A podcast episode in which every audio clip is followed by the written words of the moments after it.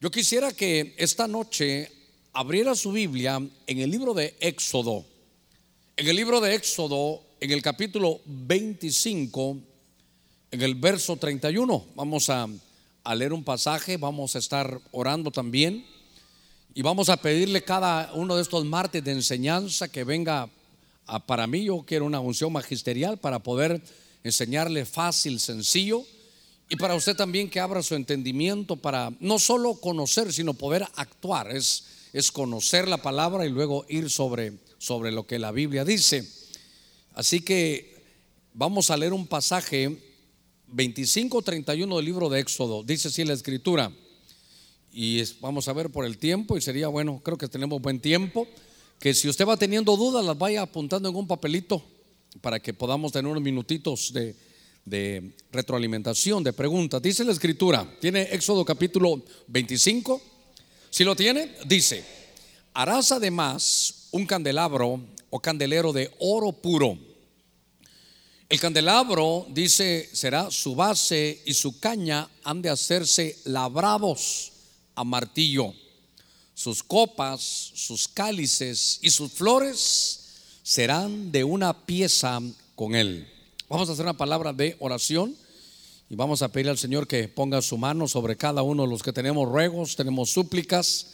Y el Señor, Él es soberano, Él es el Rey de Reyes, Señor de Señores, Él sabe sus peticiones, sabe las mías. Y los pensamientos del Señor son más altos, los caminos de Él son más altos, pero nuestro deseo es colocar nuestra petición delante del Señor. Y en una especie de Getsemaní, el Señor decía, Señor, esto es lo que yo quiero, pero que no se haga mi voluntad, sino la tuya. Oramos, Padre, en el nombre de Cristo esta noche. Te damos gracias de poder estar en tu casa, de tener vida, de tener esperanza. Mira cada ruego y cada súplica de tu pueblo. Te pedimos, mi Dios, que ya que tú eres el Rey soberano, pueda, Señor, ver a cada uno de mis hermanos que abriendo su corazón y abriendo su boca ponen sus ruegos. Mira por sus hogares, sus trabajos mira por sus hijos, mira por su salud, Señor, mira por su devoción, mira por el amor que, que te pedimos ahora, que tú puedas llenarnos de ese amor tuyo. En el nombre de Cristo te pedimos que esta noche nos des una unción magistral. Que cada uno podamos entender tu buena palabra, danos revelación en medio de este tiempo. Te pido, mi Dios, que tú hagas como soberano, porque sabemos que tú también eres misericordioso y a la manera de Ezequías tú puedes extendernos años. Todo te lo pedimos, mi Señor, en el nombre de Cristo. Desde ya reprendemos toda obra del enemigo, todo pensamiento contrario y declaramos que este lugar es apto para predicar tu buena palabra. Lo creemos, lo sabemos, lo confesamos en el nombre de Cristo. Gracias, Señor. Amén y amén. Gloria a nuestro Señor. Gloria a Dios. Démosle palmas fuertes a nuestro Señor. Aleluya. Gloria a Dios. En este recorrido que hemos tenido, hermano, aquí en la, en la escritura, yo quisiera, para los que vienen por primera vez, que vieran este, este tabernáculo. Este es un tabernáculo que diseño, el diseño lo hizo Dios. Se llevó a Moisés en el Antiguo Testamento, lo sube al monte y le dice, quiero que lo veas porque vas a ser uno igual. No vamos a dar tiempo ni espacio para que el hombre, mire qué cosa, para que Moisés pudiera poner algo de su inventiva, algo de su creatividad en esto. En otras cosas Dios puede pedir creatividad, pero aquí dice Dios que, que se haga todo de acuerdo al modelo. Y es un modelo, hermano celestial. Usted recordará que este tabernáculo es lo que se armaba en el desierto, es como la casa de reunión. Era un punto de encuentro entre, entre Dios y su pueblo.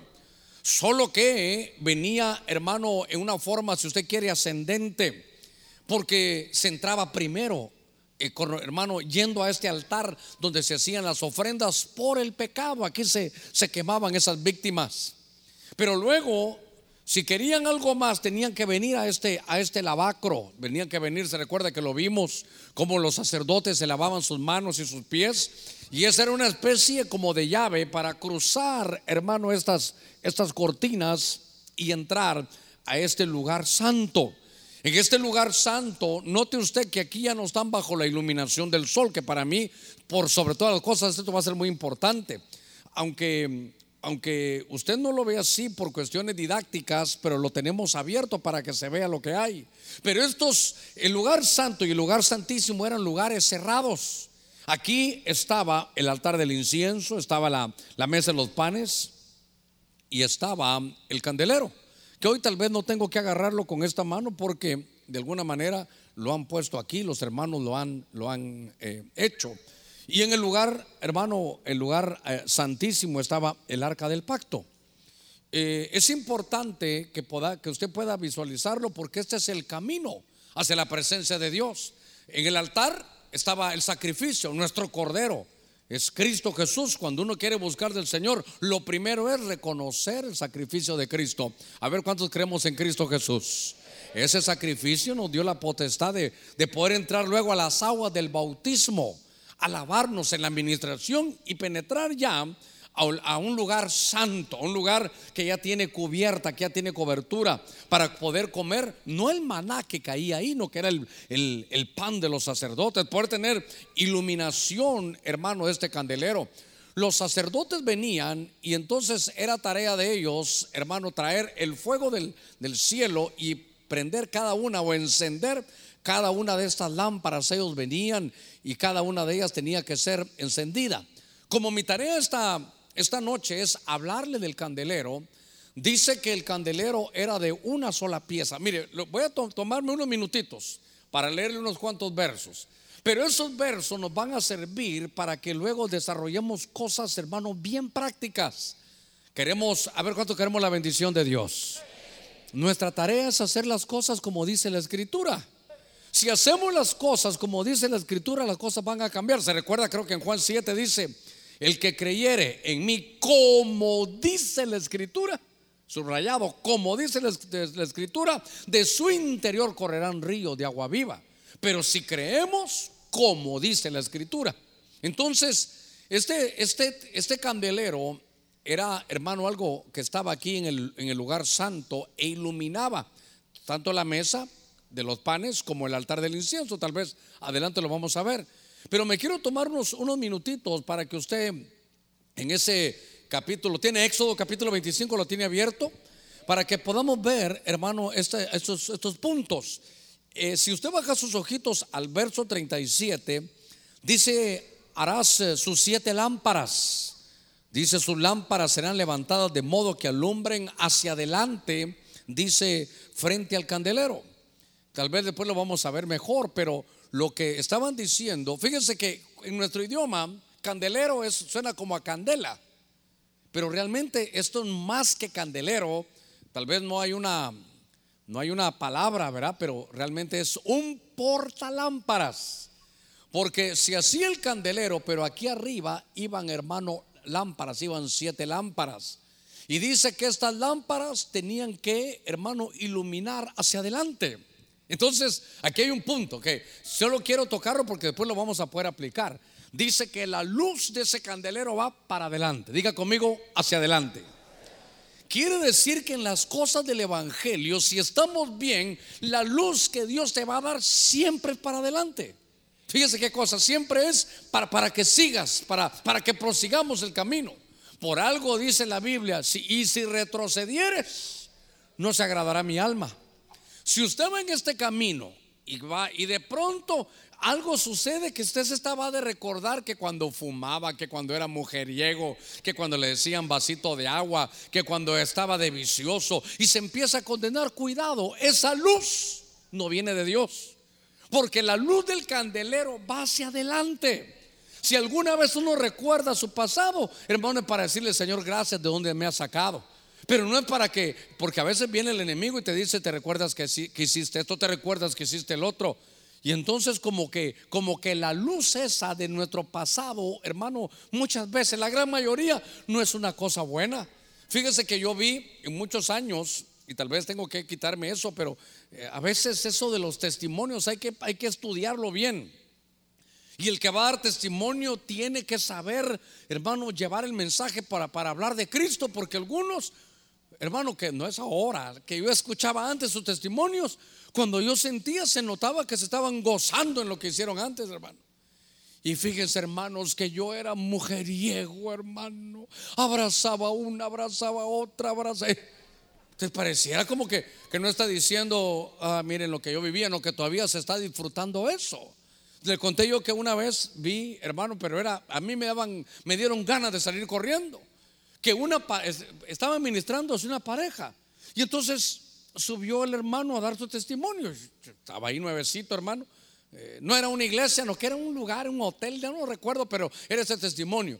Y entonces el hermano contando que era gran mujeriego y que te recordás, le decía a su esposa, te recordás aquella tu amiga que llegó aquella vez a la casa, ese cuerpo fue mío. Y de ahí sacan aquel chiste que después le dieron el tiempo a ella. Y ella dijo, no, yo solo quiero contarles una cosa. le dijo a su esposo, ahora que estaba ahí sentado, ¿te recordás del cuerpo de bomberos que había a la vuelta de la casa? Sí, pues ese cuerpo también fue mío, ya le dijo ella, ¿verdad? Bueno, ya descompuse el mensaje, lo voy a, vamos a editar eso. Por eso lo que le quiero decir es que la luz del Evangelio es para adelante. El enemigo quiere que usted se recuerde para, para condenarse, para decirle que usted no lo merece. Y realmente, hermano, no lo merecemos. Pero como Cristo Jesús en su sacrificio perfecto pagó por usted y por mí, entonces Él nos hizo merecedores de toda cosa buena, nos hizo depositarios de tremenda bendición, todo por el sacrificio de Cristo Jesús, hermano, en la cruz. Gloria a Dios. Bueno, entonces estoy viendo esta, introducción, hermano, de, de, algunas cosas que nos dicen aquí, que las luces vayan, hermano, para, para adelante. En el verso 38 dice, y sus despabiladeras y sus platillos serán de, de oro puro. Este candelero tenía también, hermano, despabiladeras, se entiende mejor, tenazas. Porque entonces, tal vez más adelante lo vamos a ver, lo que hacían es que agarraban las lámparas, las quitaban, y es el único momento donde la lámpara no podía estar encendida. ¿Cuándo se apagaba una lámpara? Cuando se iba, hermano, a, limpiar. Entonces venía el sacerdote con unas tenazas, le cambiaba la mecha o se la cortaba si la mecha estaba ya quemada. Lo, poquito de ceniza lo ponían en unos platillos y eso era, esos eran su, su manera de limpiar, hermano, las lámparas. Las lámparas, y eso, claro, eso no sabe de qué, voy a aplicarlo, eso nos habla de la administración. Porque cuando vamos a ver ese candelero, déjeme todavía porque tengo unos poquitos cosas más que decirle de Éxodo capítulo 25, porque ahí están los datos. En el verso 39 dice la escritura, el candelabro con todos estos utensilios será hecho de un talento de, oro puro. Estaba leyendo algunos, algunos eh, comentarios de ese talento de oro, no sé si estaban bien, pero estaba leyendo comentarios, seguramente tengo que cotejarlo con otros. Pero para hacer ese candelero era de oro puro. Diga conmigo, oro puro. Eso no va a hablar del material. Casi siempre se habla de eso, que es un material divino. Pero están haciendo algo que usted ya sabe para, para dónde lo voy a llevar cuando en unos minutitos le diga lo del candelero. Pero me llamó la atención que era un talento, hermano, para hacer todo, todo ese candelero. Y de pronto, hermano, habrá muchas otras explicaciones, habrá muchas otras opciones, otros ángulos de ver la escritura. Pero entonces ahora sí puedo entender un poquitito por qué fue tan, eh, tan drástico el Señor. ¿Se recuerda cuando el Señor le dio talentos a los siervos? Le dijo, te voy a dar cinco talentos a ti, te voy a dar dos talentos y a ti te voy a dar un talento nada más. Lo que me llama la atención es, hermano, y tengo que darle rápido eso porque es un pensamiento que vino a mi corazón, que dice que le dieron a cada uno de acuerdo a su capacidad. Alguna vez lo enseñé, pero déjeme que le repita esto y bajo este ángulo del, candelero. Le dicen a este, te voy a dar cinco talentos porque de acuerdo a tu capacidad, fíjese esto, te tengo que dar cinco para que lo puedas desarrollar. Luego le dijo, ahí están tus cinco talentos, vete. Y entonces viene al otro y dice, a ti te voy a dar dos. Porque como era de acuerdo a su capacidad, está diciendo, yo sé que tú no necesitas cinco, sino con dos talentos que te dé, te vas a desarrollar. Y de pronto llegó con otro siervo, que para mí ese, ese era uno que iba a ser pastor. Ahora, desde este ángulo, porque le dice, a ti, hermano, recuerde que le están dando de acuerdo a su capacidad, a ti te voy a dar solo uno. Tú no necesitas cinco ni dos. Si te doy uno, sé que vas a poder desarrollar. Usted recordará cómo termina esa parábola. El Señor viene tiempo después y le dice, a ver, ven para acá. ¿Qué hiciste con los cinco, con los cinco talentos que te di? ¿Se recuerda qué hizo? ¿Se recuerda qué le dijo al Señor? Aquí están los cinco que me dicen y produje otros cinco. Ah, entra siervo fiel. Qué bueno que has producido. Mire al Señor cómo le interesa que uno produzca con lo que le da. A ver, a ti te di dos. ¿Qué hiciste, Señor? Con la capacidad que tú mismo viste que yo iba a tener de dos, ahora tengo cuatro. Dupliqué, Señor. Entra siervo fiel. Y después fue y le dijo: A ver, tú con el talento que yo te di, ¿qué hiciste? ¿Se recuerda qué, qué dijo? Señor, yo lo enterré porque era mucha responsabilidad, yo sé que tú eres muy drástico. Y el Señor se, enojó o se sintió contento por él. Hermano, se enojó, le dijo, ¿sabes qué? Eres perezoso, eres inútil, ah, dame ese talento. Se lo voy a dar, no al que tiene cuatro ahora, se lo voy al que tiene diez. Y entonces aquel hombre se quedó sin ese talento. Pero entonces estoy viendo que si le repartió de acuerdo a su capacidad, ¿Quién era el más capaz de los tres? Al que solo le iba a dar uno. Porque le dijo, no te tengo que dar ni cinco ni dos. Tu capacidad es que con uno puedes hacerlo. Y desde este ángulo, ese talento de oro que aparece aquí, hermano, lo que implica es que con ese talento se iba a hacer todo este candelero. Con un talento se hizo este candelero. Y entonces estaba viviendo estos, estas enseñanzas que aparecen aquí en la escritura, porque Dice la Biblia en el verso 40, y mira que lo haga según el diseño, según el modelo que te ha sido mostrado en el monte. Por eso le decía yo que, que en todas las cosas, hermano, en todo esto que Dios le dio a Moisés, Moisés no pudo poner, a ver, déjeme, déjeme decirlo, ni un clavo, ni una tachuela de más. En la Biblia estaba escrito lo que le dieron a él para hacer todo este tabernáculo, estaba con todas las instrucciones precisas. Por eso yo quiero insistirle esto que si queremos éxito en el ministerio, si usted quiere éxito en su vida diaria, en su vida familiar, en su vida secular, en, lo que usted hace, hágalo todo de acuerdo al modelo. Y hay cosas que a uno no le gustan del modelo, hermano. Hay cosas que a uno no le gustan del modelo. Por ejemplo, yo sé, aunque no digan amén, pero yo sé que a las mujeres no les gusta una parte del modelo de la Biblia que dice sujetaos a vuestros maridos. Si esa risa se implica, tiene razón, pastor. Pero, es parte del modelo. ¿Usted quiere ser bendecida? Pues ahí está, le toca sujetarse a su marido y también dice el marido, honra a tu esposa. Y honra no solo es presentarla, honra es darle dinero. Bueno, ahí, ahí se compuso ya el, asunto, ¿verdad? Para, para las cosas que estamos viendo. Ahora, ¿usted quiere ser un esposo bendecido? ¿Quiere que el Señor le dé un mejor trabajo y un mejor salario? Haga de acuerdo al, haga de acuerdo al modelo. Porque entonces dice Dios, ¿para qué quieres más si con lo que doy no le das a tu señora? Silencio en la iglesia de Cristo de Benecer. Pastor, mejor siga con el candelero. Sí, es que yo creo que hay un hermano que está así, mire. Pero yo vengo hoy a que se encienda. Tenemos que hacer todo de acuerdo al modelo. Ahora, esas son, por decir algo, esos, me tomé unos minutitos para contarle lo que vio Moisés. Moisés vio esto. Pero usted recordará, y aquí empieza el tema, ahorita después de esta introducción, Dios mío, que me llevó varios minutos, la Biblia dice en Apocalipsis 1.20, se recuerda que lo hemos estudiado, en cuanto al misterio de las siete estrellas que has visto en mi mano derecha, y en cuanto al ministerio de los siete candeleros de oro, le dice las siete estrellas, este, te voy a revelar este secreto, son los ángeles de las siete iglesias. Pero los siete candeleros son las siete iglesias. Diga conmigo, el candelero es la iglesia. Con más fuerza, el candelero es la iglesia. Entonces lo que vio Moisés fue hacer eso que está ahí. Y entonces ahora viene Juan hasta el último libro en Apocalipsis y Dios le dice, te voy a dar un material para que lo estudies. El candelero que tú viste en la iglesia. Para los hebreos, la menorá o el menorá que tuviste, eso implica la iglesia. Entonces, ellos no sabían, hermano, de iglesia, si la iglesia todavía estaba naciendo, pero nosotros ya estamos en una iglesia. Esta es la iglesia de Cristo. Entonces, ¿sabe qué hay que hacer, hermano?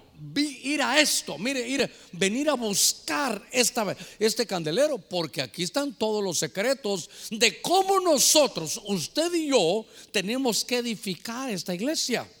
Entonces, déjeme, déjeme iniciar este, este, esta noche. Lo primero quiero llevarlo a unas palabras de Cristo Jesús. Ah, gloria al Señor. Ahora ya son parte de mi equipo, hermano. Miren lo que quiero hacer. ¿Saben qué, hijos? También ese candelero va a haber que llevárselo para allá. Solo quiero decirle algo. Estoy tan metido en esto, hermano, que de pronto me voy a poner ya un mitraje de esos en estos días. Pero, pero, no, no, bueno, no para predicar, ¿verdad? Pero estoy tan metido en esto que le dije a uno, a un ingeniero hoy en la, en la noche, le dije, tú eres ingeniero, ¿verdad? Sí. Quiero que me hagas ese tabernáculo. ¿Para qué, pastor, si ya tiene uno? No, no. Pero lo quiero del tamaño de lo que dice la Biblia para que lo pongamos, ya se imagina, allá afuera un día, hermano, para poder explicar todo, que estén los discipuladores explicando, ya se, ¿verdad que va a estar calidad? Démosle palmas fuertes al Señor, gloria a Dios, gloria al Señor, gloria al Señor, gloria a Dios. Ala, ya me apagaron el candelero estos hermanos. No lo toquen, porque ustedes no son sacerdotes. No, son, mentiras, son mentiras. Sí, es que le voy a, mire que, mire, mire que está buena la explicación. Esto solo lo podían mover sacerdotes. Me voy a meter en un lío ahorita. Me voy a meter en un lío. La iglesia solo la tienen que mover los sacerdotes, no, no los políticos. Mire qué cosa es. Mire qué cosa más tremenda esta. Esto es netamente sacerdotal. Ahora, mire, me sirvió el, me sirvió el ejemplo, hermano. Ahora, note esto. Mi Biblia dice en Marcos capítulo 4, ahorita voy a empezar el mensaje. Dice la escritura, Marcos 4, 21, hablando Jesús, oiga lo que dijo Jesús. Y les decía, ¿acaso se trae una lámpara para ponerla debajo de un almud o debajo de, la, cama? No es para ponerla en el candelero, porque nada hay, dice luego oculto que no debe ser manifiesto, ni nada que está en lo secreto que no salga luz. Y mire, si alguien tiene oídos para oír, que oiga. Mire, aquí se deriva otro punto. ¿No se le hace parecida esa frase el que tenga oído para oír que oiga? ¿Dónde más la ha escuchado usted esa frase? Y en Apocalipsis, ¿quién está hablando? No, no, no, eso no lo dice Juan. Dice, dice la escritura, el que tiene oído, oiga lo que el Espíritu. Entonces en la Biblia usted va a ver que el Padre dice, el que tenga oído para oír que oiga. Marcos 4:21, el Hijo dice, el que tiene oído para oír que oiga. Y Apocalipsis dice, el que tenga oído para oír que oiga, lo dice el Espíritu. Entonces, Padre, Hijo y Espíritu Santo. Entonces, yo quiero llevarlo a usted que lo primero que yo veo aquí, hermano, es que el mismo Jesús, fíjese qué dice el Señor. El Señor dice, una lámpara no es para ponerla debajo de la cama. Miren que nos da la, ubicación y nos habla de, de integrar, hermano, de integrarse. Porque dice, hermano, que una lámpara, diga conmigo, una lámpara. La lámpara es para ponerla sobre el candelero. Entonces, aquí hay algo muy importante. Que entonces el que ha conocido a Cristo, el que ha conocido a Cristo, es una lámpara porque ya le pusieron una luz que solo Dios pudo haberle dado. Es la luz del Espíritu Santo adentro de usted. ¿Cuántos decimos amén a eso? Y entonces su lugar, mire lo que dice Jesús, una lámpara no se va a quedar sola, una lámpara, el lugar, la ubicación de una lámpara es sobre el candelero. Ahora, ¿el candelero qué es? La iglesia. Entonces, si usted oye a alguien que dice, mira, ya después de muchos años, eso de congregarse, eso, hey, dígale, ¿ya leíste Marcos 4:21? ¿Ya viste lo que dijo Jesús? Que la lámpara no es para que se ponga en otro lugar. La lámpara es para el candelero. Y el candelero, hermano, es, la iglesia. Entonces, aquí yo le decía a usted que, nos marca dos cosas. Y voy a repetir algún punto que es importante. Porque entonces, todos los que somos cristianos, todos los que reciben a Cristo, hermano, en cualquier reunión, su tarea es que al final vayan, hermano, a integrarse al candelero. El candelero fue hecho para que todos los que somos lámparas vayamos a ese candelero. Ahora, aquí eso me habla de integrarse, eso me habla de integración. Ahora, tengo que ir caminando aquí para poderle explicar esto que para mí es, eh, importante ver algunas de estas cosas. Cuando uno entra y conoce de Cristo, mire qué cosa. Puede ser que en alguna campaña, en algún lugar donde tal vez no era una iglesia, pero, pero alguien fue y recibió a Cristo. Entonces, lo que tiene que hacer es, ya recibió a Cristo, es decir, ya pasó por el altar del holocausto, le toca bautizarse, pero oiga, y luego entrar al candelero, integrarse al candelero, porque si no, claro, es salvo, porque ya recibió a Cristo, pero la iglesia, el candelero es la iglesia, el candelero está aquí adentro, en el lugar santo, no en el atrio. Voy a, ir tocando estos puntos que son importantes. Cuando leíamos el verso en Éxodo 25, creo que era el 30 creo que era 39 o algo así, dice que las luces, las lámparas iban a alumbrarse, recuerda, hacia adelante. Claro, en este caso iban a alumbrar, ya lo vimos cómo estaban los, los panes, y luego vamos a poner también un altar del incienso que nos falta. Pero lo que me llama la atención es que eso es la visión. Entonces yo diría, eh, para cualquiera que ha recibido a Cristo, yo diría, ¿qué te toca ahora? Integrarte a una iglesia. No que te llegues a sentar a una iglesia. La Biblia en Hebreos 10:25 dice, no dejando de congregarnos como algunos tienen por costumbre. Pero vaya usted a ver el original y vaya a ver, por ejemplo, la Biblia King James. Esa Biblia sabe que dice, no dejando de ensamblarnos, de integrarnos. Uno, de estos días pasados le enseñé que ensamblar es como esos juegos de Lego. Porque cuando uno recibió a Cristo es una pieza nada más. Es, un miembro del cuerpo, pero, pero está aquí en el atrio. Pero la iglesia no está en el atrio, la iglesia está adentro, hermano del lugar santo, ahí está el candelero. Porque la Biblia dice el candelero, hermano de la iglesia. Entonces los primeros dos puntos es que el Señor nos muestra primero cuál es el lugar de todo aquel que ha recibido a Cristo. Es en un candelero. Pastor, ¿a dónde voy a ir? Donde esté la visión, hermano, que, que usted comulgue con la visión. Pero pastor, me dicen algunos, no deberían ser no deberían ser la misma visión, no por fuerza. Por eso habían 12 tribus, hermano, en Israel, por eso habían 12, 12 tipos de apóstoles. Por eso habían 12 apóstoles para porque habían diferentes eh, maneras, hermano, de verlo. Por ejemplo, usted mira al apóstol Pedro. Pedro Dios le dijo, tú te vas a encargar de los, de los judíos, tú vas a ir al pueblo judío. Y a Pablo, que es apóstol, también le dice, tú no vas a ir con los judíos, tú vas a ir con los gentiles. Mire, mire, la, visión de Pablo es, tú solo vas a edificar, edificar. Pero como, como Pedro, su, también parte de su desarrollo, de su visión era, él era un queruso, él era uno que tenía un evangelismo tremendo. Él salía a predicar y Dios lo respaldaba. Cinco mil personas, tres mil personas, hermano, rápido. esa, era, esa era la convocatoria que él tenía. Por eso en las diferentes visiones ministeriales, ahí sí hay cambios. El Señor es el mismo. Pero usted puede ver que hay iglesias donde, hermano, todo es guerra espiritual. Todo es guerra espiritual. Todo usted va y, hermano, hasta van en la noche, miran sus sombras, hasta le empiezan a reprender, hermano. Porque donde, y claro, eh, y donde van, si esa es la visión, se van se van a manifestar van a haber demonios. Pero también puede haber otra visión, otra escuela. Por ejemplo, hermano, David echaba fuera demonios, David. Verá que por lo menos con Saúl, con, Saúl, se vio. Pero, pero yo no vi que lo reprendiera. ¿Qué, cómo, ¿Cómo lo hizo David? Ah, con el arpa, con la alabanza. Ese, esa era su escuela, esa era su manera. Entonces, cuando hablamos, hermano, el candelero, lo que sí para usted tiene que ser inequívoco esta noche es el candelero de la iglesia. Entonces usted me tiene que ayudar, vaya a leer en el Antiguo Testamento, tiene que ir a leer todo lo, hermano, lo que era el candelero. Y porque ahí está la revelación, ahí estaba escondido un secreto. Misterio es secreto sagrado revelado. Que cuando viene Juan le dice el Señor, mira, te voy a dar un secreto. ¿Sabes qué? El candelero. Eso es lo que algunos dicen, ¿para qué leer el Antiguo Testamento si solo eso, ¿qué me dice el candelero? Ahí está escondido todo lo que es la, hermano, la iglesia. Ese era, ese era el misterio de Apocalipsis capítulo 1. Y por eso entonces, para todos los que estamos comenzando, vamos avanzando y vamos desarrollando, hermano, el Antiguo Testamento y el Nuevo son una misma línea. Yo no estoy de acuerdo con aquellos que solo el Nuevo Testamento, tampoco estoy de acuerdo.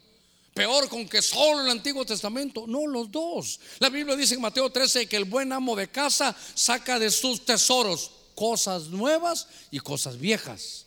Eso implica saca de sus tesoros cosas del Nuevo Testamento y cosas del Antiguo Testamento. El nuevo está patente en el antiguo y el antiguo está latente en el nuevo. Están, hermano, es la misma pluma. Por, eso, cuando estaba leyendo esto, me di la tarea de buscar estas cosas, hermano, aquí en el, en el Evangelio. Fíjese que usted leyó conmigo que esto, ese candelero, que me tengo que ir hasta allá, ¿verdad? Pero ese candelero estaba hecho de una sola pieza. Es decir, que no se armaban aparte y se ensamblaban, no, era, hermano, de una sola pieza. Y entonces me llamó la atención, tal vez en la pantalla lo sacan, Hechos 2.47, dice cómo la iglesia iba creciendo, dice alabando a Dios, dice, y teniendo favor para con todo el pueblo. Y el Señor agregaba cada día a los salvados en uno. Me llamó la atención, así dice esta versión que se llama Pablo Besson, dice, y el Señor agregaba, agregaba cada día a los que se habían salvado, a los salvados, en uno. Entonces, cuando aquí me habla, fíjense, aquí están, Dios mío, con que no van a venir los bomberos, ¿verdad? Pero ya. Ah, es que aquí ya estamos mejorando, aquí ya estamos mejorando. Porque aquí, así mire, aquí estamos No, no, no, estoy bromeando, estoy bromeando. Aquí estamos hablando ya de que así era el lugar, el lugar santo. Ahora, el lugar santo es un lugar oscuro, es un rectángulo, hermano, o es un, es un cubo, puede ser lugar santísimo, era un cubo, pero es un lugar cerrado. Aquí no serviría de nada si el candelero estuviera apagado, es entrar a un lugar oscuro. Por eso es que decían que las lámparas tienen que estar encendidas 24 horas, tienen que estar encendidas. Y la única manera de apagarse es cuando las van, hermano, a cambiar. Cuando usted se va a ministrar, cuando usted va a sacar sus amarguras, sus, sus problemas, los roces con los hermanos, usted le están, hermano, cambiando. Mire, ¿sabe qué? Le están cambiando la mecha. A ver, tenemos aquí lo de las mechas, lo tenemos, ¿verdad? A ver, sacerdotes, ¿dónde te? Aquí está. Aquí está. Es que le quiero enseñar. Aquí tal vez la, ahí va a estar. Cuando se habla del candelero, el candelero tenía sus, lámparas. Entonces aquí adentro lo que iba, hermano, era el aceite y aquí estaba la, mecha. Entonces, nuestras versiones, creo que es 2538 de, de Éxodo, dice que habían unas despabiladeras.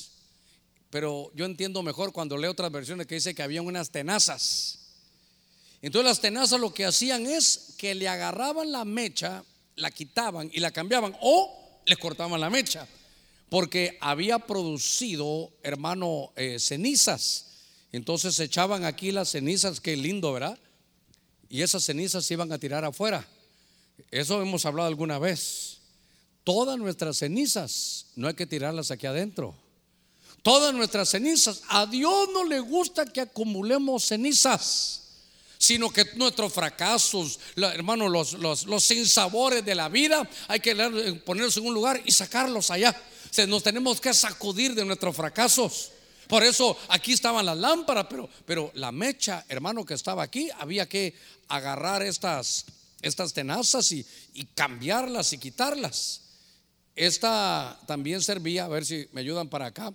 Esto era una de las maneras, dicen algunos rabinos, para para apagar, por ejemplo, usted venía y aquí ahogaba la, a la varita, ahí la apagaba, venía aquí y entonces ahí así iban, así iban, así se apagaban, pero la única manera de apagarse era para limpiarlas.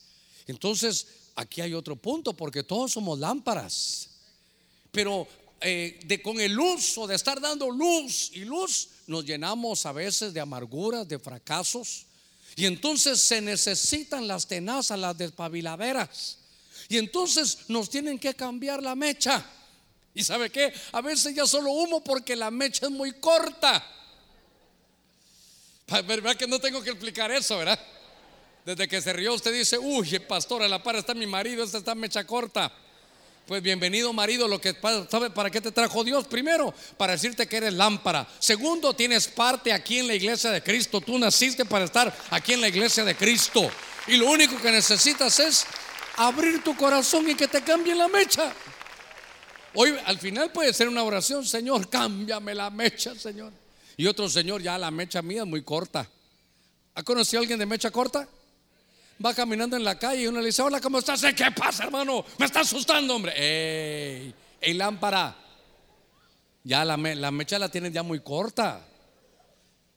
Aquí está servido, mi amor, tienes tus frijolitos. Otra vez, frijoles parados.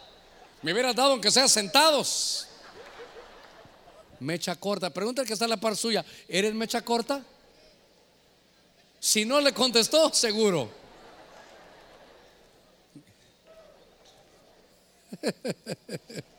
Ay, Señor Jesús. Démosle palmas fuertes a nuestro Señor. Gloria a Dios. Bueno, entonces, estábamos hablando un poquitito, hermano, de, ese candelero, porque aquí está escondido muchas cosas. Déjeme que digan muchas que usted ya conoce. Pero cuando estábamos aquí en el candelero, dice que eran labradas a martillo, hermano, sus cálices, su flor y su fruto.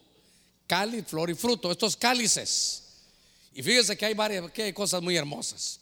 Si contamos solo el cáliz, que es donde todo se va a derivar, eran tres por brazo.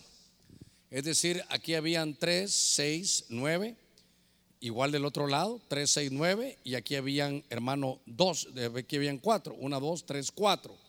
Entonces, si vemos nosotros nueve y nueve, nueve de este lado y nueve del otro, dieciocho, diecinueve, veinte, veintiuno y veintidós.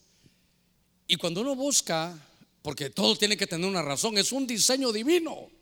Esto no es que a la rápida, así se hizo, es un diseño divino. 22 son las letras del alefato hebreo. Aquí está escondido toda la bendición de Dios, está escondida en el candelero. Toda la autoridad de Dios está en el candelero. Ahora, voy a la carga. ¿Qué es el candelero? Entonces, ¿y usted está integrado ya a la iglesia? Entonces ahí por donde usted está, ahí, ahí corren los misterios, ahí corren los secretos, ahí corre la revelación, ahí corre la vida, ahí está la luz. Eso es todo lo que Dios le ha dado, hermano, a la iglesia de Cristo. Démosle palma fuerza a nuestro Señor. Gloria a Dios. Ahora, todo tenía cal flor y fruto. Entonces, desde este ángulo eran series de tres: tres, seis y nueve. Entonces, nueve en cada brazo y tres por cuatro, doce en el central. Y entonces, mire lo que la iglesia tiene también. Tiene 27 más 12. De este lado para acá, 39. Y de este lado, 3 por 9, 27. 39 más 27. ¿No le parece mucha casualidad que 39 sean los libros del Antiguo Testamento y 27 sean los del Nuevo? Entonces, la iglesia, ¿cómo sabemos que nuestra Biblia está calidad? Nuestra Biblia está calidad porque entonces son 66 libros los que hay. A veces me dicen, pastor, esta tiene más, tiene menos, ¿cuál es la verdadera? Yo diría la del candelero. Pero no, no es porque uno la tenga, no, no, no, es la del candelero. ¿De dónde sacamos la verdad? Del candelero. El candelero es la iglesia. Ah, quiere decir que si usted tiene su Biblia ahí, hermano, eh, ahí están todas las cosas que están integradas, son parte, hermano, del candelero que es la iglesia. Entonces usted cuando lee algo, dígale, Señor, yo soy parte de esto. Yo necesito entender todo lo que tú tienes aquí. Decíamos, hermano, que allá se habla, esto es importante que lo volvamos a decir, que se habla de que era una sola pieza. Eso me habla a mí de unidad. Diga conmigo, unidad. Por eso es que en Hechos 2.47 dice, y venían los salvos y eran puestos en uno. Qué interesante eso, hermano. Eso, la unidad es la fuerza más grande que hay. Se recuerda que hay un salmo, es el Salmo 133, que dice que cuán hermoso es habitar los hermanos en uno. Habitar los hermanos en unidad. Si hay algo, algo hay hermoso para el cielo es que tengamos unidad. Diga conmigo unidad. Entonces, cuando estoy viendo esto, también hay un punto importante. ¿Se recuerda qué más dice la escritura? Que es, es hermoso para el Señor ver a, a sus hermanos en unidad. Porque es, se recuerda como que, como el óleo que baja de la cabeza. ¿Por dónde baja? Por las barbas de Moisés y llega hasta el fondo de las vestiduras. ¿Cuántos decimos amén a eso? ¿Eh? Baja por las barbas de quién? ¿Verdad que lo hemos hablado? ¿Por qué no de Moisés si Moisés hizo esto? ¿Por qué de Aarón? Porque Aarón es sacerdote. Entonces, la iglesia del candelero, la iglesia de Cristo, tiene que ser una iglesia sacerdotal, hermano. ¿Y sabe qué? Eso no se hubiera entendido en el Antiguo Testamento, pero en este sí. Porque en el Antiguo Testamento para ser sacerdote usted tenía que ser de la tribu de Leví. Si era de Rubén, de Simeón, hermano de Judá, no, usted no podía ser sacerdote. Pero cuando veo aquí el candelero, veo que hay una unidad y habla de las barbas de Aarón. Y dice, hermano, que llega y llega hasta el borde. ¿Sabe qué? Hay un cuerpo sacerdotal. Por eso no solo estar ensamblados, integrados, sino reconocer que Dios a ti te hizo, hermano, como sacerdote. Y por eso Pedro, aunque era del vulgo y sin letras, ya eh, él entendió y él escribe, vosotros sois real sacerdocio, gente santa. Mire, real sacerdocio. Entonces, estamos viendo estos puntos que para mí, hermano, me, estaban llenando de gozo mi corazón. Y aquí todavía hay algo más. Venga conmigo. En el libro leímos Éxodo capítulo 25, pero también en el capítulo 37 hay algo que me volvió a llamar, hermano, la atención porque estaba deleitándome en esto.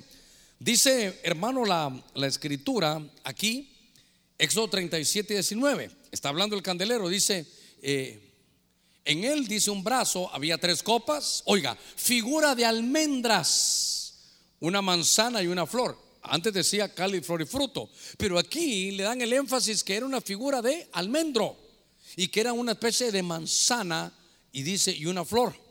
Y en el otro brazo tres copas, figura, dice de almendras, manzana y una flor. Y está hablando de eso.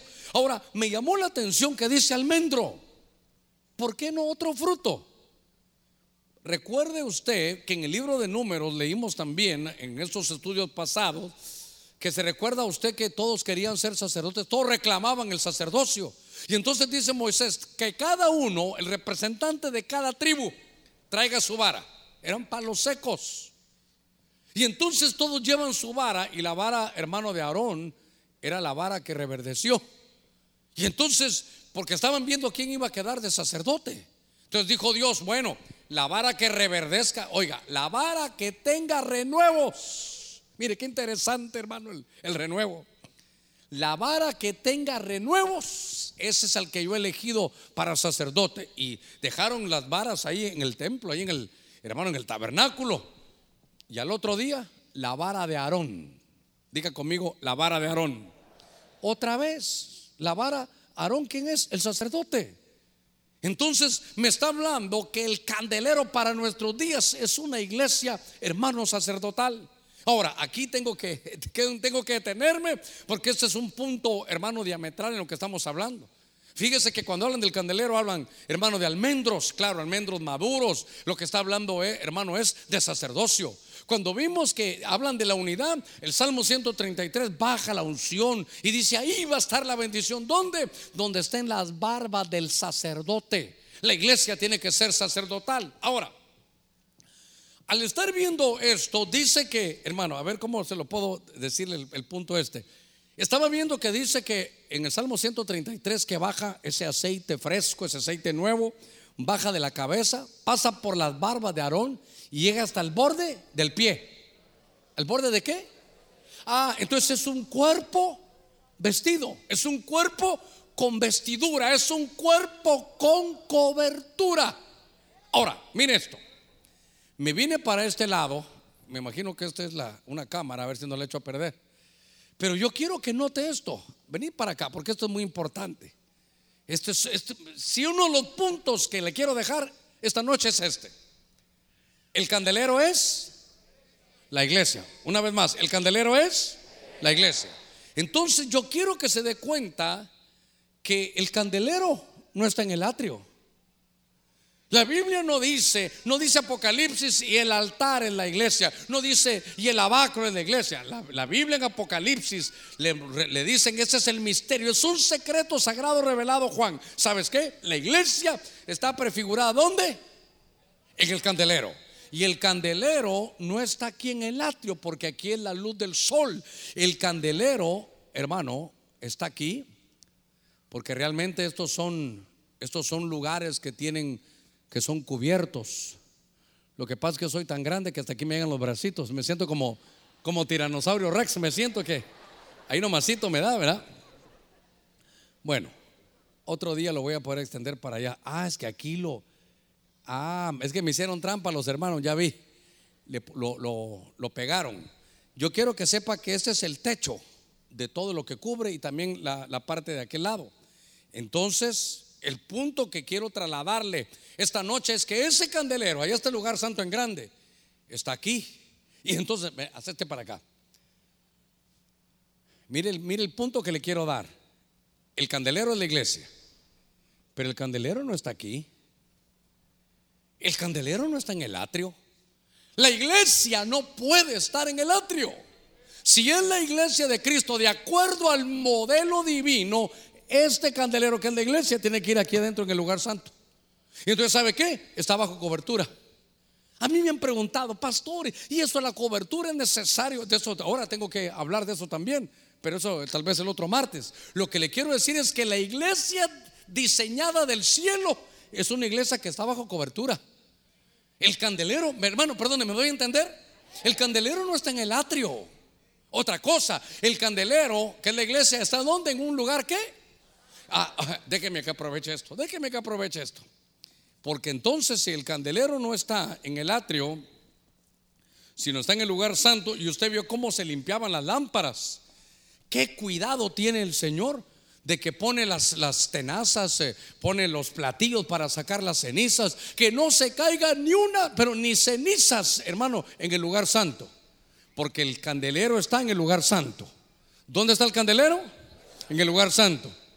Hermano, ni cenizas. ¿Dónde está el candelero? ¿No cree que eso tiene un mensaje? Que donde debe estar el candelero tiene que estar limpio, hermano. Entonces, ¿sabe qué? Ahora entiendo que no es solo cuestión de gustos, de que al pastor no le gusta que estén comiendo chicle o que usted está pegando un chicle en el, en el, en el lugar santo. Y a Moisés le decía, Moisés, espérate, ni te acerques, quítate los zapatos. No quiero que contamines porque este lugar es un lugar santo.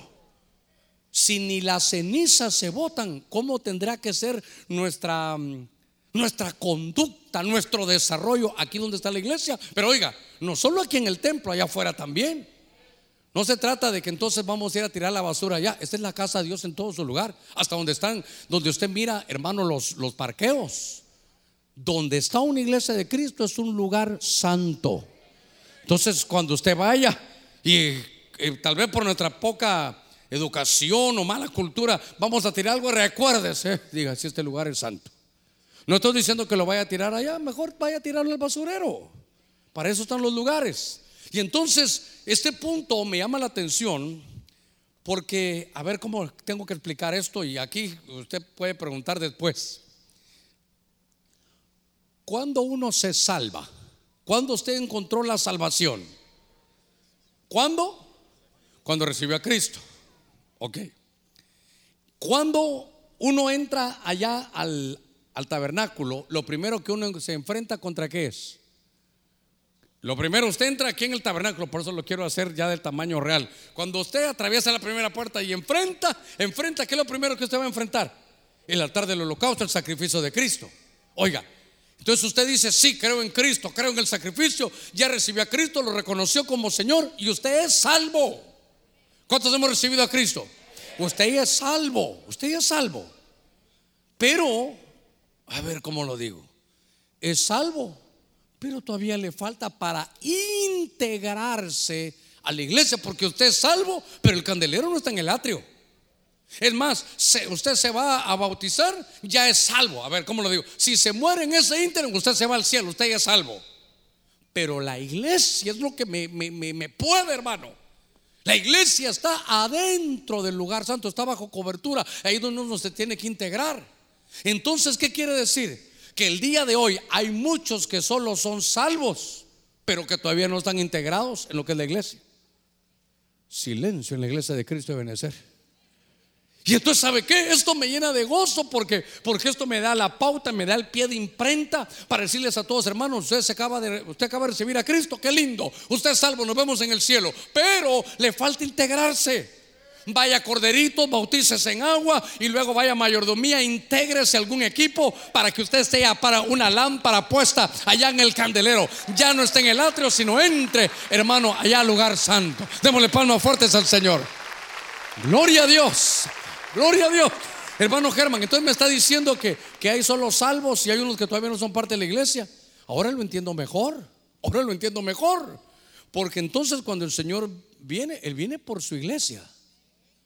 Y entonces, ¿quiénes son muchos de los que se quedan aquí? Son salvos, sí, salvos. Pero no eran parte de la iglesia, porque si hubieran sido parte de la iglesia novia, se, se los hubieran llevado en el arrebatamiento. Sí, yo sé por qué me está viendo con esa cara y con esos ojos de huevos estrellados, hermano. Estoy diciendo, ¿cómo, pastor? Por eso, este lo estoy mostrando ahí con, con lo que aparece en la escritura. El candelero no está en el atrio. Por eso, esto, hermano, no se detenga. Prosperidad es seguir para adelante. Por eso las luces lo están diciendo, siga adelante, siga adelante, siga adelante. No se, no se quede, hermano, ¿sabe qué? No se quede ahí. Nada más de que yo recibí a Cristo. Gloria a Dios, ahí me quedé. Salvo. Ah. Y por eso es que en el cantar de los cantares dice, muchas son las concubinas, muchas son las reinas, muchas son las doncellas, pero una es la perfecta mía. Está diciendo, yo me voy a casar con una, hay muchas concubinas. Hay muchas reinas, hay muchas vírgenes. Se lo explico rápidamente del ángulo que lo estoy viendo. Hay, hay muchas concubinas que no les gusta el compromiso, les gusta la intimidad, pero no el compromiso. No se quieren casar, son concubinas. Hay muchas doncellas, son tan vírgenes, tan vírgenes, que no tienen intimidad. Estoy hablando espiritualmente, ojalá me, me esté dando a entender. Y otras son reinas, ah, ellas son las que mandan. Ellas dicen para acá y para allá, ya no, no se sujetan a nadie. Por eso dice, y mujerales hay, salvos habrán un montón. Pero ahora estoy entendiendo por qué cuando viene el Señor unos se van y otros se quedan. está terrible esto, hermano. Yo lo vi y dije, ahora lo entiendo mejor, Señor. Porque el candelero es la iglesia. Y el candelero está bajo techo, bajo cobertura. En el atrio no. Entonces se puede ser salvo y, se va a ir al cielo, claro, se va a ir al cielo, pero no es parte de la iglesia. Pastor, todavía no entiendo, fíjese. Es cuando venga el Señor, Él viene por su iglesia, la iglesia que está, hermano, por la que está apasionada, por la que lo está esperando, hermano. Por una iglesia que ama al Señor. ¿Usted ama la venida del Señor? Es que, hermano, si ¿quiénes, ¿quiénes vamos a estar en ese día? Y nos vamos a ir con el Señor. Los que estén enamorados. ¿Cómo será casarse sin estar enamorado? Ni, me imagino que aquello de que va uno paso a paso. Ah. Sí, hombre, sí. Todo lo que usted diga, pastor, sí, hombre, sí me voy a casar. O si no, imagínese a la fuerza. Qué fea está con la que me voy a casar, Señor. O ella también. Yo quiero a otro. Yo quiero a otro. Lo que pasa es que este tiene dinero y el otro es pelado, pero ¿qué hago? O si no, a la fuerza. El papá los encontró en la sala besándose y como es militar ya, los, ya lo tiene ahí. ¿Verdad que aceptas a mi hijo? ¿Verdad que lo aceptas? Con el arma aquí. Sí, sí acepto. ¿Quiénes se van a casar? Los que tengan amor. Por eso, ¿qué le dicen a Éfeso? Tengo contra ti que has dejado tu primer amor. Y por eso ahora entiendo, dice, haz las obras del principio. Vuelve a tu enamoramiento. Por eso dice, ¿sabes qué? Te llevé al desierto para que te recuerdes de nuestro idilio cuando recién te habías convertido, cuando no faltabas a los cultos, cuando te apasionabas, no te importaba lo que la gente te dijera. Tú tenías los ojos puestos en Jesús y ahí seguías adelante. Esa es la iglesia, hermano. Démosle palmas fuertes a nuestro Señor. Gloria a Dios. Gloria al Señor. Entonces la iglesia no es iglesia de atrio. Usted se tiene que preguntar que está la par suya. ¿En qué equipo estás integrado, hermano? Dígame, dime qué haces tú por el reino de Dios. Ah, yo soy el radioperiódico en la iglesia, dice alguno por ahí, hermano. Dios mío, ya se me va el tiempo. No puede ser, algo, algo está malo aquí. ¿La computadora está mala? No. ¿El reloj no está malo? Sí, faltan siete minutos. Yo pensé que era el pastor el que estaba malo. Ahora, déjeme avanzar, déjeme avanzar que este me llevó mucho tiempo. Pero entonces estamos viendo que tiene cobertura, que no es iglesia de atrio, y dice que tenía en Éxodo 37, dice que había manzanas. Y eso me llevó a aquel pasaje del cantar de los cantares. Mire lo que habla ahora la amada, como el manzano entre los árboles del bosque, así es mi amado entre los jóvenes. A su sombra, que es cobertura, a su sombra placentera me he sentado. Y su fruto es dulce a mi paladar. Hermano, muy importante esto para, para ir cerrando. usted está bajo cobertura. Eso espero. Porque voy hasta voy, tengo que hacer un llamado para los que no están bajo cobertura, que entiendan que, la, que el candelero tiene que estar, hermano, bajo, bajo cobertura. Pero lo que le quiero trasladar es que dice, ¿qué sombra más placentera es el manzano? Entonces, ese es un problema también que yo debería de pensar.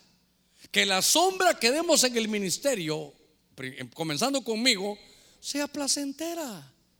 Por eso entiéndeme que en algunas cosas yo no les hago caso, hermanos. Yo no les hago caso a muchos de ustedes en muchas cosas que me dicen. Pastor, hágame un favor. Bájese de ese púlpito, vaya entre los corredores y a la que tenga minifalda, señálela, pastor. ¿Por qué voy a hacer eso? Dígale que se vista bien, pastor. Y yo le contesto, si el Espíritu no ha hecho la obra en ella, ¿cómo la voy a hacer yo? ¿Sabe qué va a hacer? usted le va a decir, mire, quítese esa minifalda Reinalda porque nos enseña hasta la espalda. Y si quieren ir al culto, por favor no ven. Entonces, ¿sabe qué va a hacer Reinalda? Se va a poner un vestido, hermano, hasta aquí. Y solo sale, se sube a su carro, se pone la minifalda y se va. Es que esto no es labor humana. Esto no es, esto no es por fuerza humana. Por eso déjeme que le lea esto. Aquí voy, voy, a correr ya para terminar esto, me quedan cinco minutitos. Por eso es que en Zacarías, Zacarías tuvo una visión en el capítulo 4 y Zacarías también vio ese candelero. Y mire lo que dice. Continuó él y me dijo, Zacarías 4:6. Esta es la palabra del Señor a Zorobabel.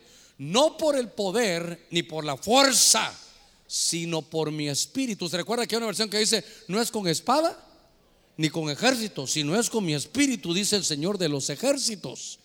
Entonces, todo aquí tiene que ser, hermano, por el espíritu. Pastor, pero mire, es que usted no sabe. Esta ya tiene cuánto tiempo y, está oyendo mensaje y no se convierte. Déjela si esto es personal. No va a llegar usted a su casa.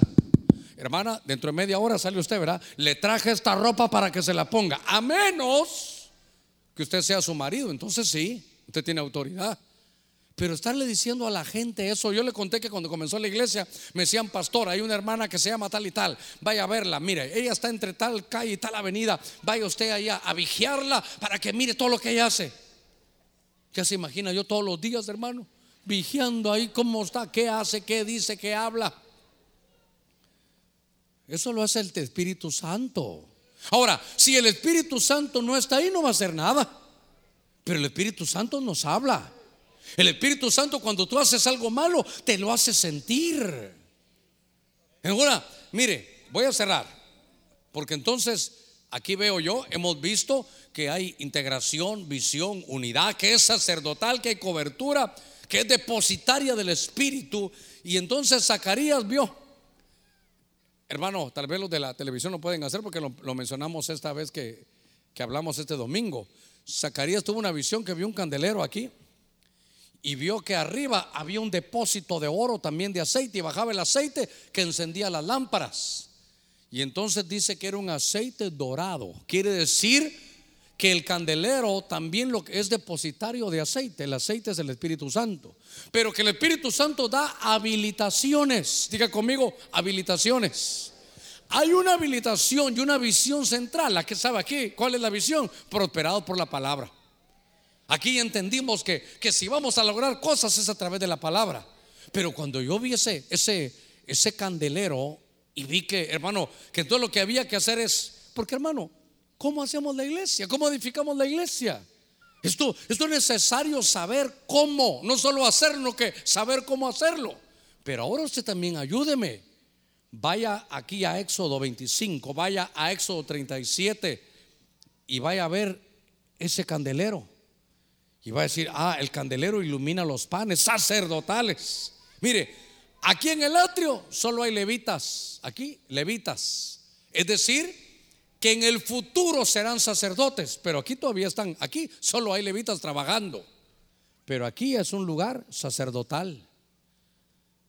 La iglesia es una iglesia sacerdotal que tiene que estar bajo cobertura que tiene que desarrollarse ahí, porque ahí da cal y flor y fruto. Quiere decir que el desarrollo de todo cristiano no se puede hacer afuera, tiene que hacerse en el candelero. Pastor, yo voy a ir por allá y cuando regrese usted me pone, no, aquí es donde vas a crecer y desarrollar. Aquí es, es que es que muy grande, hermano, si eso no importa si es grande o pequeño. A cada uno le dan de acuerdo a lo que Dios quiere, eso es gracia de Dios. Usted no va a pensar que, uy, qué tremendo los hermanos aquí, qué, tremendo el hermano Germán. Hermano Germán no es nada, el que hace aquí todo es el Señor. Entonces, si Dios ha dado esto, ¿sabe qué hay que hacerlo? Cuidarlo. Porque tenemos que estar, hermano, entendiendo que estamos bajo una cobertura, bajo una comisión, que hay frutos, que hay 66 libros, que hay unidad, que baja desde por las barbas de Aarón hasta, hasta el borde de las vestiduras que son sacerdotales. Y note para cerrar, que ese candelero es el que ilumina el pan. Y luego vamos a ver también que ilumina este otro mobiliario que no lo, este nos falta estudiarlo, que ese es el altar del incienso. Y fíjense que este altar del incienso, solo estoy, les déjenme que dé unos adelantos. Este altar del incienso era, era como la llave para entrar en el lugar santísimo. Pero si el candelero está apagado, poco nos va a servir. No vamos a, no vamos a tener iluminación de cómo se adora, ni vamos a tener iluminación del pan de vida que es la palabra del Señor. Amén y amén. Gloria a Dios. Bueno, démosle, démosle palmas fuertes a nuestro Señor. Gloria a Dios. Unos minutitos de, preguntas aquí. Gloria a Dios. Bendiciones, pastor. ¿Cuáles son las siete iglesias según el candelero, según Apocalipsis 1.20?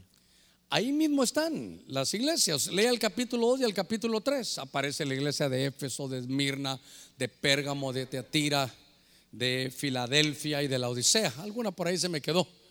Pero esas son las... Ahora, ¿qué significan esas siete? Siete es un número de plenitud. Eso es lo que nos habla, que son las características de, un, de, la totalidad de la iglesia. Oiga, y todas las iglesias tienen su, su problemática. Todas las iglesias tenemos problemas. Por eso, ¿sabe qué? Puesto los ojos en Jesús, hermano. Si no, usted se va a molestar. Un hermano le dijo, hermano, no haga eso. Ah, me voy del equipo. No, ¿cómo? Si usted es lámpara. Usted no se mueva del candelero. Ahora entiendo aquel verso que dice, aunque el, aunque el espíritu del rey se ponga contra ti, no te muevas de tu candelero. Si aquí está usted en la iglesia de Cristo, no en la iglesia del hermano Germán. Pero si todos estudiamos lo que es la iglesia, por eso nos amamos, nos soportamos. A ver, ¿cuántos hemos cometido errores ya siendo cristianos? Eh, la iglesia, los, todos los que cometemos errores. Entonces soportémonos, amémonos, perdonemos. mire, perdonémonos y pidamos perdón también. ¿y, para, ¿Y la luz para dónde va? Para adelante. Muy bien, sigamos. Bendiciones, pastor. ¿Qué significa, qué significado tiene el oro en el candelero, según Éxodo 25:39? Es que el oro es lo divino. Quiere decir que es un diseño divino, número uno. Y dos, es que la iglesia es la esposa de Cristo. Se va a ensamblar. Por eso, pastor está diciendo que somos divinos, no de esa manera tan directa, pero sí dice, el mismo apóstol Pedro dice que somos participantes. ¿Se recuerda de qué? De la naturaleza divina. Sigamos. Bendiciones, amado pastor. Mi pregunta es la siguiente. ¿Qué significado tienen los 21 anillos en el candelero? 21 anillos, eran 22, no 21. 22, 22 son las letras del alefato. Son las, son las, son las letras del... Es que no se dice alfabeto hebreo, se dice alefato. Y cada una de esas letras son, son eh, energía viviente. Eso es lo que son. Por eso hay que saber conformar las palabras. Las palabras son espíritu y son vida. Una cosa más, no sé si iba a venir, pero ¿cómo es que se labraba este, este candelero? A martillo, a golpes. Oye, hermano, yo no soy masoquista. No, no, es que la Biblia dice en Jeremías, él dice, mi palabra es como martillo que golpea la roca. Entonces, si, si la palabra es el martillo, todo lo que hagamos aquí tiene que ser de acuerdo a la palabra. Y a veces hay martillazos, hermano. ¿Sí? Cuando hay, una exhortación puede ser un martillazo. Es que mire, esto es como manejar una bicicleta. Ya sé que ahora que como todo es el play ya no se hace eso, pero, pero hermano, ¿verdad que usted alguna vez se subió a una bicicleta? Consuéleme o solo ya los exagenarios nos subimos de alguna bicicleta alguna vez. Pero, pero ¿sabe qué pasa? la bicicleta requiere dos cosas. Hay momentos que usted camina y... Entonces hay mucho ruido, hay que echarle aceite. Pero si ya le echó aceite a la cadena y siguen habiendo ruidos, lo que hay que hacer es apretar los tornillos. Se, se aflojaron los tornillos. ¿Me voy a entender? No todo es función, a veces hay que apretar los tornillos. Pastor, no entiendo. A veces hay que apretarlos, a veces hay que decirle, hermano, despiértese. ¿Eh? Bueno, sigamos. Bendiciones, pastor. Si el tabernáculo y el sacerdocio levítico se hizo de acuerdo a un modelo divino, entonces podríamos decir que era una sombra y figura del sacerdocio de Melquisedec. Sí, es que recordemos algo. Búsquense en Corintios 10, donde dice, no solo en Corintios, también en Romanos, pero Corintios es la que tengo en la cabeza. Dice que todas las cosas que sucedieron en el Antiguo Testamento son sombra, figura, ejemplo para nosotros. Por eso yo le digo, hay algunos, claro, son eh, solo judíos que no creen en Jesús. Para ellos, la, la Tanaj, que es todo del Antiguo Testamento, solo eso vale, porque no reconoció a Cristo. Pero hay otros también que se van al otro lado. Estamos en el Nuevo Testamento solo de Mateo para Apocalipsis. El Antiguo Testamento no hay que, no hay que ni leerlo. No, hermano, las dos. Yo le decía, el buen amo de casa saca de sus tesoros cosas viejas y cosas nuevas. El Antiguo Testamento está patente en el Nuevo y el Nuevo está latente en el Antiguo. ¿Encontraron el verso? A ver qué dice. Estas cosas sucedieron como... Ah, primera de Corintios 16. Estas cosas sucedieron como ejemplo para nosotros, a fin de que no codiciemos lo malo como ellos lo codiciaron. Cuando hablan ahí en, en Corintios 10, están contando la experiencia del pueblo. Y dice, estas cosas sí sucedieron, pero sucedieron, Dios lo permitió en el Antiguo Testamento para que nosotros aprendamos. En todo el Antiguo Testamento, cada tipo de ofrenda, cada tipo de sacrificio, cada uno de los mobiliarios, todo representa a Cristo. Todo. Es, la Biblia hay que aprenderla a ver como una. Vuelvo a la bicicleta yo hoy, ¿verdad? Mañana a ver si me subo a una. La bicicleta, como una rueda de bicicleta, que todos los rayos van al centro, todo tiene que ir a Cristo, Cristo, Cristo, Cristo. Ok, sigamos. Bendiciones, pastor. Sin el candelero están todas las bendiciones. ¿Cuál es la mayor bendición? Ser parte del candelero. Ser, es que hermano, mire pues, estar integrado, claro. Pero es que oiga esto, Cristo es la cabeza. ¿Y el cuerpo quién es? Y cuando entonces, cuando entonces la iglesia suba como cuerpo, allá lo está esperando Cristo, que es la iglesia, y el cuerpo y la iglesia se van a ensamblar y van a ser uno solo. A ver, a ver, a ver, a ver, se lo voy a decir de otra manera. Efesios capítulo 5, creo que verso 31, 32 dice, hermano, por tanto el hombre dejará padre y madre, se unirá a su mujer y serán una sola carne. Y ya vio el bombazo que tira Pablo después. Pero esto lo estoy diciendo de Cristo y de la iglesia. ¿Quién es la iglesia? El candelero. Esto lo estoy diciendo. Van a ser uno solo, Cristo y el candelero. Por eso me preguntan, ¿y cuál es la mayor bendición? Ser el candelero. ¿Por qué? Porque vamos a ser uno en Cristo. ¿No ha leído que dice, Padre, tú y yo somos una misma cosa? Así como tú y yo somos uno, ellos también son uno conmigo. ¿Qué, hermano? Más privilegio que ese no puede haber. ¿Por qué nos eligieron a nosotros? Yo no sé, pero bendita gracia de Dios ser parte, hermano, el candelero. Gloria a Dios. A ver, sigamos. Dios le bendiga, amados pastores. Por favor, me puede ampliar un poquito más sobre el cuerpo igual al atrio, el alma igual al lugar santo, el espíritu igual al lugar santísimo. Gracias por la explicación. Sí, muchas gracias también, pero no me voy a desviar porque estamos hablando del candelero. ¿Verdad? Pero de todos le voy a decir, ahí está. Ese es un tabernáculo. Y usted ya lo dijo, el atrio es el cuerpo, el lugar santo es el alma y el lugar santísimo es el espíritu. Hace algún tiempo, no sé si los hermanos de televisión lo tienen, pero lo enseñé con el tabernáculo, con el templo de Salomón. Esto después se forra, es que estos son pieles, pero cuando viene, cuando viene Salomón, él le pone oro, le pone madera, le pone piedra y deja un templo hermoso. No sé si usted estuvo en el culto cuando vimos que toda esa forma del templo, cuando si, si agarrábamos, Dios mío, perdóneme, no, no va a pensar que me dio sueño, pero si agarrábamos ese templo, estaba así, ¿verdad? Acostado. Y si lo poníamos de pie, quedaba un hombre, un hombre templo. No, ese no, yo quiero que el que hicimos allá. Entonces, ese aquí está acostado. Si agarráramos eso y lo pusiéramos vertical, es un cuerpo. Entonces, claro, ahí hay otras enseñanzas, no del candelero nada más. Hay un pasaje en la versión de 1909, creo que en la segunda epístola de Pedro. ¿Sabe qué dice Pedro? A mí ya Dios me confirmó que ya tengo que dejar este tabernáculo, no dice cuerpo, tengo que dejar este tabernáculo. Ojalá que lo encuentren. Ok. No, pero ahí no, en la pantalla bonitas, hombre. Ahí está. Verá que uno tiene que pedir gustos, hermano. Ah, pero. Ah. No, no, no, no es ese, hijitos, no es ese, no es ese. No es ese, no, ese es, ese es solo un corte de. No, no, no, no es ese. Yo estoy hablando de un templo que se convierte en un muñequito, que es un cuerpo humano. Bueno, los de televisión están sacando todo lo que pueden. ¿Tenés el versículo? ¿Qué es la versión 1909? A ver qué dice. Segunda de Pedro 1.14. Sabiendo que brevemente tengo que dejar mi tabernáculo, como nuestro Señor Jesucristo me lo ha declarado. Ah, óigase al apóstol Pedro. Él no dice, es que Dios, él está diciendo, a mí a Dios me dijo que me voy a morir. Eso está diciendo él. A mí me dijo Dios que tengo que dejar este cuerpo. Pero él está diciendo, ya Dios me habló que tengo que dejar este tabernáculo.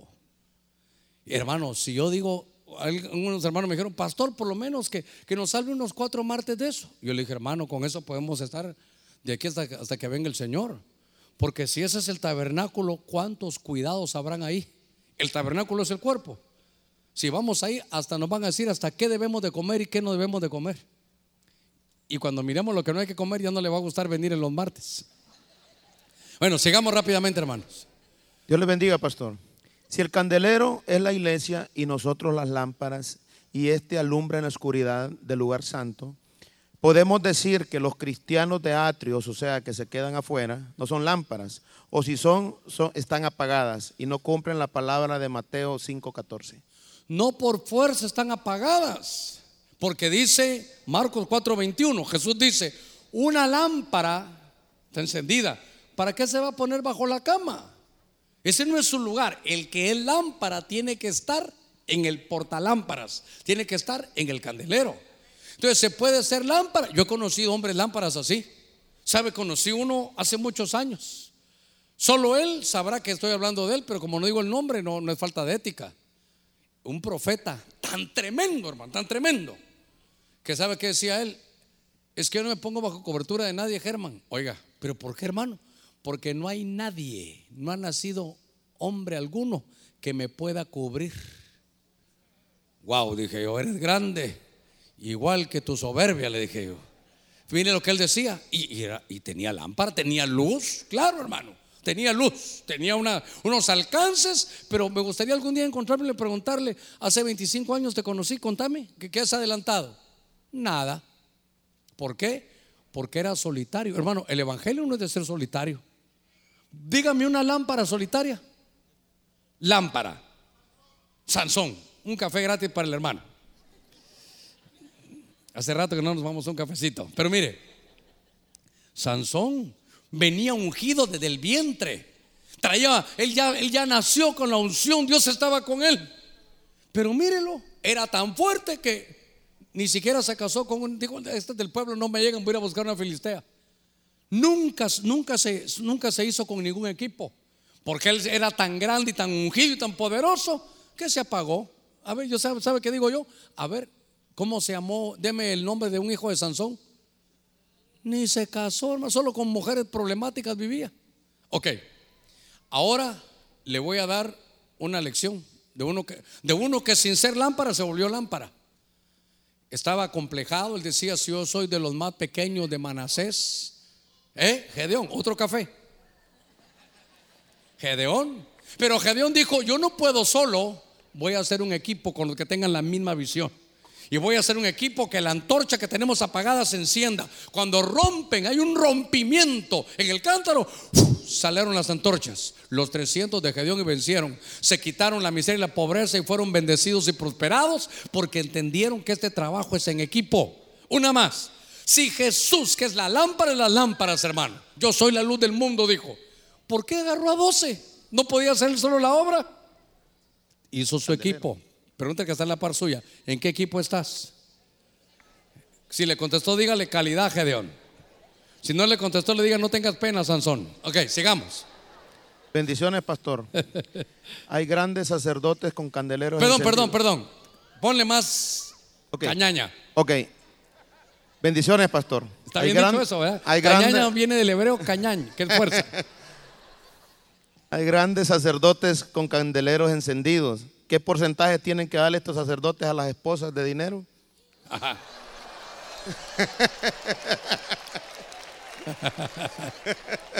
Ay, Dios mío. Hasta yo me puse colorado, ¿eh? No se oye, padre. ¿Sabe aquí? Bueno, hermanos, yo creo que ya es tarde, creo que nos... Varones, yo creo que nos tenemos que ir lo antes posible de este lugar. Miren, lo que le voy a dar con un consejo, que la mujer sepa cuál es el ingreso que llega a la casa. ¿Sabe para qué? Para que entonces no pida más de lo que debe. Pues, alguien dirá, usted no conoce a la mía, pastor, ¿verdad? Pero entonces le dice, mi amor, esto es lo que tenemos y estos son los gastos. Esto queda, ah, espérate, aquí está el ahorro. Esto queda para que podamos tenerlo. Y entonces ella va a decir, ah, bueno, mi amor, esto hay. Está bien, ella va a saber qué pedir. Pero es que como dice, ya no serán dos, sino uno solo. Por eso lee el libro de los cantares. Ahí dice, nuestro lecho, nuestra casa, todo es nuestro, nuestro. Ya no es que ya no es que lo mío y lo tuyo. Entonces, los ingresos decirle, esta es la verdad, es lo que hay. Esto tenemos para poder gastar, esto tenemos para diversión, esto tenemos para esto. Y entonces, si tiene un presupuesto, lo va a poder hacer mejor. Pero no darle nada a la amada. Parece que no la ama. ¿Sabe por qué? La Biblia dice, de tal manera amó, subraya el verbo, amó Dios al mundo. Y luego, ¿qué dice? Que dio. Entonces, en, el, en, la, en la gramática bíblica, amar es dar. Porque se imagina, a ver, solteras, díganme las solteras. ¿De qué les sirve espalda ancha, eh, nariz, hermano, aguileña, ojos azules, pasa en el gimnasio, caminadito de pavo real? Si no le va a dar nada cuando se case. Solo va a decir, te amo, baby, I love you. I need you. Ooh, baby, I love your way. ¿Para qué tanto? Y usted le dice, vaya, mi amor, mira, necesito un vestido. ¿Vestido? ¿No has leído en el desierto? 40 años con el mismo vestido y no pidieron nada. Bueno, sigamos que yo creo que la última ya no me hagas de esas, hermano. Gloria a Dios. Espérate que se me salió un himno que no era de aquí de la iglesia. Ok, sigamos. Bendiciones, pastor. El candelero sale del lugar santo para ser limpiado, Perdón, restaurado. perdón, perdón. Ese es el que yo quería. Perdóname. A ver, es que no me di cuenta cuando lo sacaron. Estábamos hablando de, de Baby I Love You. Ese es Jacob cuando él se acuesta y que tiene una, una- un encuentro con el Señor. Ese es Jacob, está acostado. Pero se acostó sobre una roca y en la nuca había unas graditas que era eso. Cuando se mira ese así, ese hombre que está ahí, esos dos, sus piernas amarillas son los dos eh, pilares. Uno se llamaba, eh, Dios mío, los- ¿cómo se llaman los pilares de, la- del templo de Salomón? Ahí están. Es- aparece el atrio, el lugar santo, el lugar santísimo. Quiere decir que ese templo, ese, ese ya no es tabernáculo, aunque es tabernáculo, pero es templo, lo que era era un hombre acostado. Eso es lo que está diciendo. Por eso es que cuando hablamos me decían, pastor, eso de atrio, lugar santo, lugar santísimo. Nosotros somos hombres templo. Hay atrio, hay lugar santo y hay lugar santísimo. Ok, sigamos, ¿en qué estábamos? El- lo- se llama Boaz o Boaz y la otra columna, búscatela. A ver, perdón Ben- hermano. Sí, bendiciones, pastor.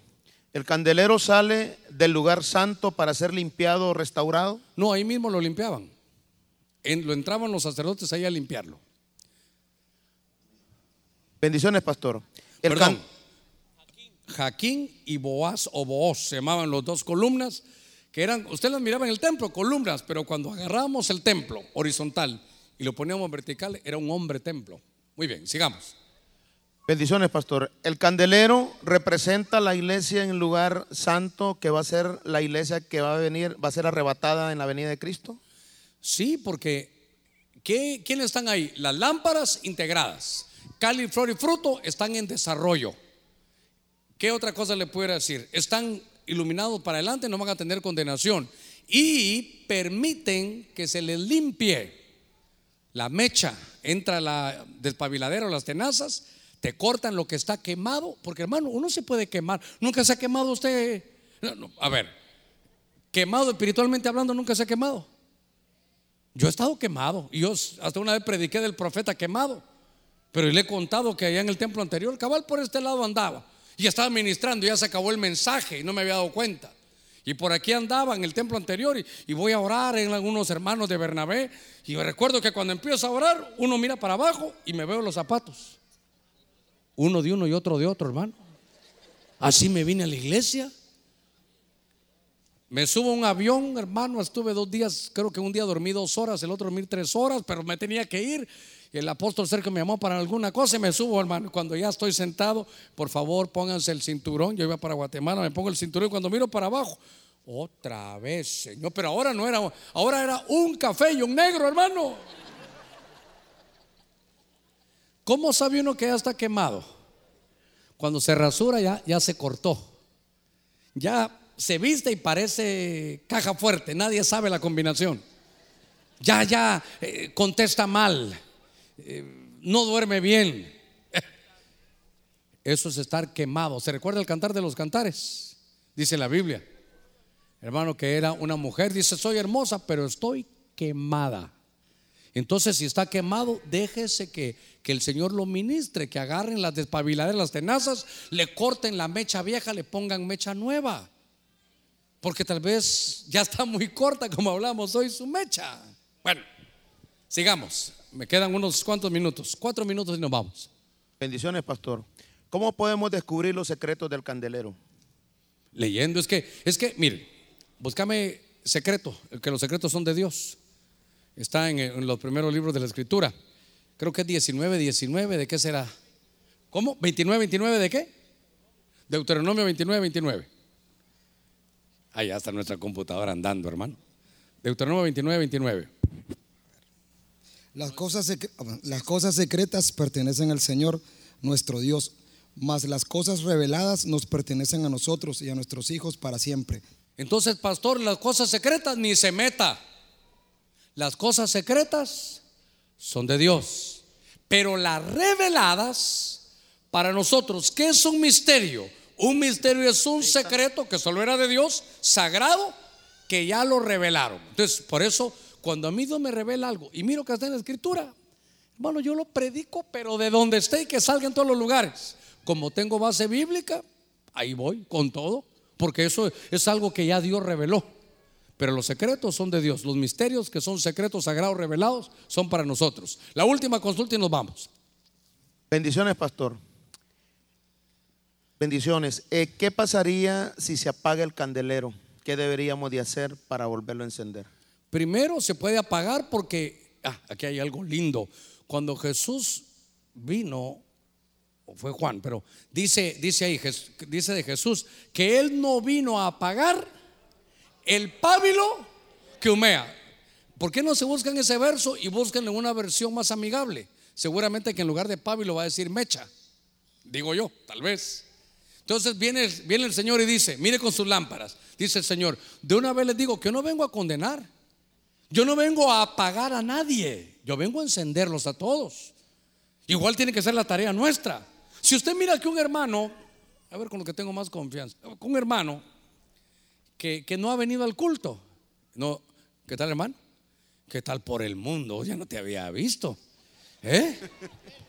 Cuando te vi tenías pelo la última vez, ¿verdad? Con hermanos de nos, ¿hace cuánto nos conocemos? 25 años. Por eso tenemos esta confianza. Viera lo que me dice él también. Después, después, después le cuento. Entonces, así no se trabaja con los hermanos. ¡Ey!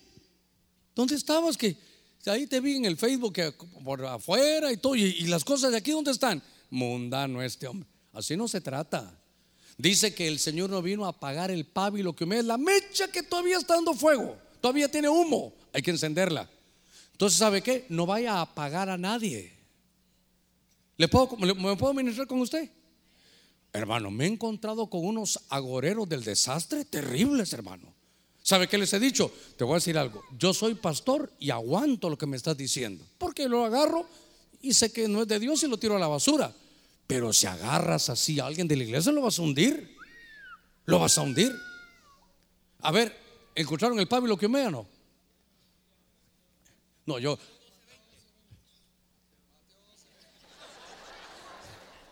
Mateo 12:20. Asesino, asesino. Mateo 12 dice. Asesino este. A ver. Dale, bueno. Ah, Mateo 12 o 20 dice. Asesino. A ver, contame. No, no, acabará de romper la caña quebrada ni apagar la mecha que apenas arde hasta que haga triunfar la justicia. Entonces el Señor no vino a apagar ninguna mecha. Eso es lo lindo, hermano.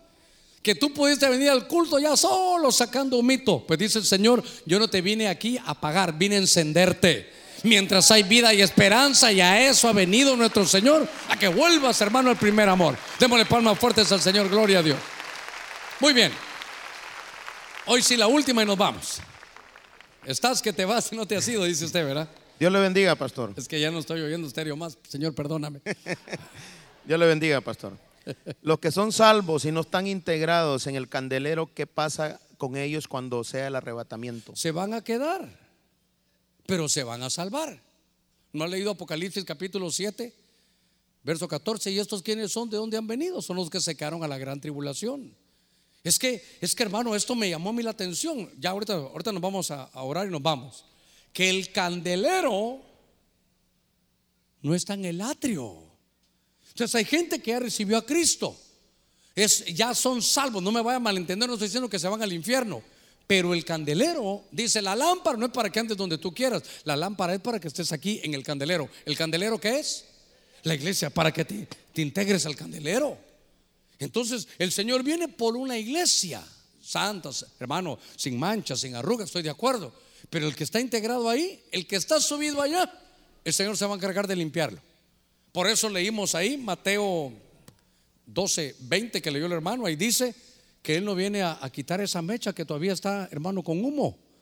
Así que el Señor lo que quiere es que nos encendamos todos. Vamos a, hacer una palabra de oración. Si quiere se pone de pie, vamos a orar.